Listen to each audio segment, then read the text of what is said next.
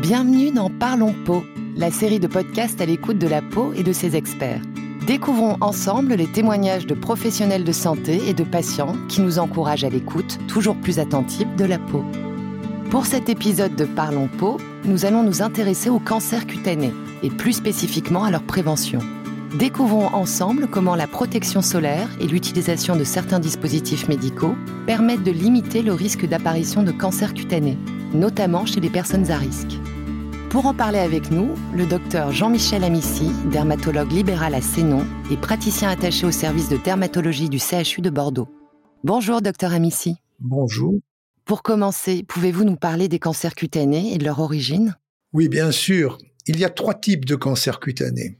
Les carcinomes avec deux grands types, les basocellulaires et les épidermoïdes, et les mélanomes. On sait maintenant que l'altération du système de réparation est due à la dose totale cumulée d'ultraviolets qu'on a reçue dans une vie. Des études ont d'ailleurs démontré que certaines personnes sujettes au cancer cutané, en particulier les mélanomes, ont été surexposés au soleil dans la petite enfance, avec des altérations de l'ADN responsables de ces cancers cutanés. L'autre problème, c'est qu'on a allongé la durée de vie moyenne des Français de 30 ans ces 30 dernières années, grâce au progrès de la médecine, et notre peau est donc photo-exposée 30 ans de plus aux dommages du soleil, ce qui entraîne une dose totale cumulée d'UV très augmentée. Il faut donc vraiment se protéger du soleil en été? Alors quand on parle de soleil, ce n'est pas que le soleil à la plage en été. C'est aussi la lumière reçue sur les zones photo-exposées non protégées par les vêtements, et cela tous les jours de l'année, même en hiver. Alors dans le rayonnement ultraviolet, il y a des ultraviolets B qui sont responsables du coup de soleil, et il y a des ultraviolets A qui entraînent des lésions plus profondes dont on a mis en évidence qu'elles étaient plus carcinogènes. D'autre part, il y a aussi une inégalité génétique, car si le soleil était suffisant à lui seul pour générer un cancer, toutes les personnes exposées trop longuement au soleil, agriculteurs, ostréiculteurs, auraient un cancer cutané. Donc pour développer un cancer, il faut avoir une petite délétion dans la capacité à réparer l'agression des UV, et c'est donc la combinaison entre un terrain génétique prédisposant et favorable et l'inducteur qu'est le soleil qui cause le cancer cutané. Pouvez-vous nous en dire plus sur cette inégalité génétique? Alors cette inégalité génétique, cela veut dire qu'en fonction du phototype, c'est-à-dire notre carnation originelle, la couleur de la peau et des yeux, nous ne sommes pas égaux en matière de défense par rapport à l'agressivité des ultraviolets sur la peau. On distingue ainsi six phototypes, de 1 à 6 selon l'échelle de Fitzpatrick. Le phototype 1 correspond au phototype anglo-saxon roux, et le phototype 6 à la peau noire africaine. Ces deux phototypes n'ont à l'évidence pas la même richesse en mélanine qui est photoprotectrice. Et devant un inducteur carcinogène identifié comme le soleil, ils ne vont pas être égaux dans leur réponse. Ainsi, le pays qui a la plus grande fréquence mondiale de cancer cutané au monde est l'Australie, et ce n'est pas un hasard. Il y a là une inadéquation entre une population à phototype anglo-saxon et le soleil auquel elle est exposée. En plus, les Australiens adorent les sports de plein air, le surf, la course à pied, la natation, et c'est une population exposée à un soleil intense quasi tropical, avec un phototype clair qui n'est pas du tout adapté. C'est donc un modèle de genèse des cancers cutanés. Et y a-t-il d'autres personnes très à risque? Alors les personnes les plus à risque, malheureusement, sont les enfants de la Lune qui sont atteints d'une maladie rare qui est le xéroderma pigmentosum, maladie héréditaire, qui les expose à une hypersensibilité au soleil, les exposant en l'absence de photoprotection à des cancers cutanés multiples et des troubles oculaires à un très jeune âge. On a également maintenant beaucoup de traitements immunosuppresseurs, des traitements immunomodulateurs, des traitements biologiques qui affaiblissent nos défenses immunitaires et donc la capacité à réparer les dégâts actiniques. Ainsi, chez les patients prenant ces traitements, il est recommandé de pratiquer un dépistage très régulier. Par exemple, les greffés d'organes, les greffés du cœur, les greffés de reins, sont sous traitement immunosuppresseur lourd afin de ne pas rejeter leur greffe. Et ils sont donc candidats à de nombreux carcinomes. Ces patients vont être suivis de près, dépistés régulièrement, photoprotégés efficacement. On peut également, lorsque c'est vraiment nécessaire, ajuster leur traitement immunosuppresseur au plus bas en concertation avec le médecin responsable du suivi immunologique. Enfin, Les polyarthrites rhumatoïdes et autres rhumatismes inflammatoires, les psoriasis, sont sous traitement biologique et doivent être en théorie également suivis de près. Mais en pratique, ces traitements ne sont pas aussi immunosuppresseurs que les vrais immunosuppresseurs post-greffe d'organes. Malgré tout, la prudence est de leur donner un conseil de photoprotection et de dépistage régulier. Et justement, que pouvez-vous nous dire sur la photoprotection? Alors la photoprotection, elle concerne les patients à risque tous les jours de l'année, y compris l'hiver, et ce, quelle que soit la météo. Et cela, il faut expliquer aux patients d'où viennent ces cancers cutanés et comment s'en protéger. La protection passe avant tout par une connaissance précoce de ces notions et une mise en application de ces principes de protection et de surveillance.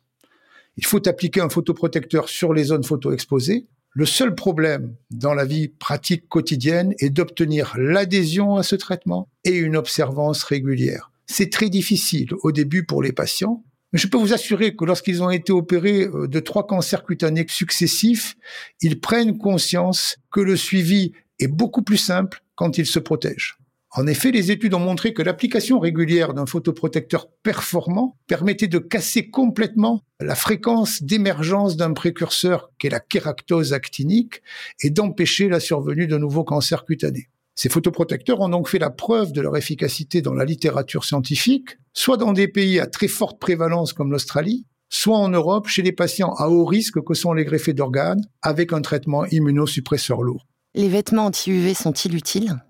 Alors les vêtements anti-UV sont bien sûr très utiles, ils se développent beaucoup, surtout pour les enfants. Ils sont très intéressants chez les enfants à risque. Mais cela peut également se résumer à un simple t-shirt blanc qui évite les gros coups de soleil. Avec un petit bob et un parasol pour les enfants à phototype clair, cela reste extrêmement performant et à conseiller.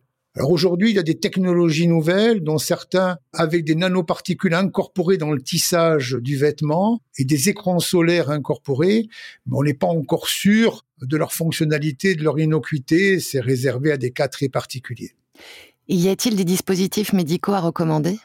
Alors les crèmes actuelles sont performantes sur les UVA et les UVB. Alors les UVB, je vous le rappelle, sont la sonnette d'alarme c'est les UVB qui donnent le coup de soleil et qui vous obligent à vous protéger, à interrompre l'exposition, ce qui permet de ne pas accumuler des quantités industrielles d'ultraviolets. Car comme je vous l'ai dit précédemment, ces ultraviolets vont plus profondément dans la peau et font plus de dégâts et sont eux à l'origine de cancers cutanés. On a également des filtres minéraux qui sont réputés extrêmement actifs sur la lumière visible et la lumière bleue, mais il existe maintenant des filtres chimiques très concurrentiels. L'inconvénient des filtres minéraux, c'est d'être un peu épais ou teinté, ce qui ne plaît pas à tout le monde. Et c'est au dermatologue de conseiller les patients au mieux en fonction de leur phototype et de leurs problèmes de peau associés. Donc pour une crème solaire, il faut qu'elle soit au moins avec un indice SPF 50. Certaines crèmes ont des rémanences particulières avec une durée plus longue de l'effet, c'est vrai. Mais ce qui conditionne leur efficacité, c'est avant tout d'obtenir une bonne observance quotidienne. Et quels conseils pouvez-vous donner aux patients pour les encourager à être plus réguliers dans leur observance? Alors s'il faut se protéger efficacement du soleil, il ne faut pas non plus euh, le fuir pour autant. Le soleil a de très bons effets de synthèse de la vitamine D, un effet antidépresseur, il ne faut pas dire à ces patients qu'ils n'ont plus du tout le droit d'aller euh, dehors. Il faut leur dire d'abord de ne pas s'exposer aux heures les plus chaudes de la journée, entre 11 heures et 16 heures, d'avoir une photoprotection régulière et une exposition raisonnable en début de matinée ou en fin d'après-midi. À part ça, ils doivent vivre tout à fait normalement en se faisant dépister et suivre s'ils sont identifiés comme à risque. De plus, se protéger du soleil protège aussi la peau du vieillissement cutané induit par le soleil. Les rides, les kératoses actiniques, les taches claires, les taches brunes sont dues au soleil. C'est ce qu'on appelle le photovieillissement cutané, encore appelé dommage actinique.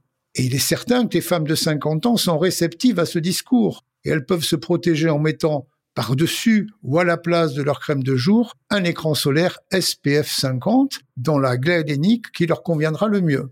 Il y aura alors un gain cosmétique esthétique associé à une excellente sécurité carcinologique.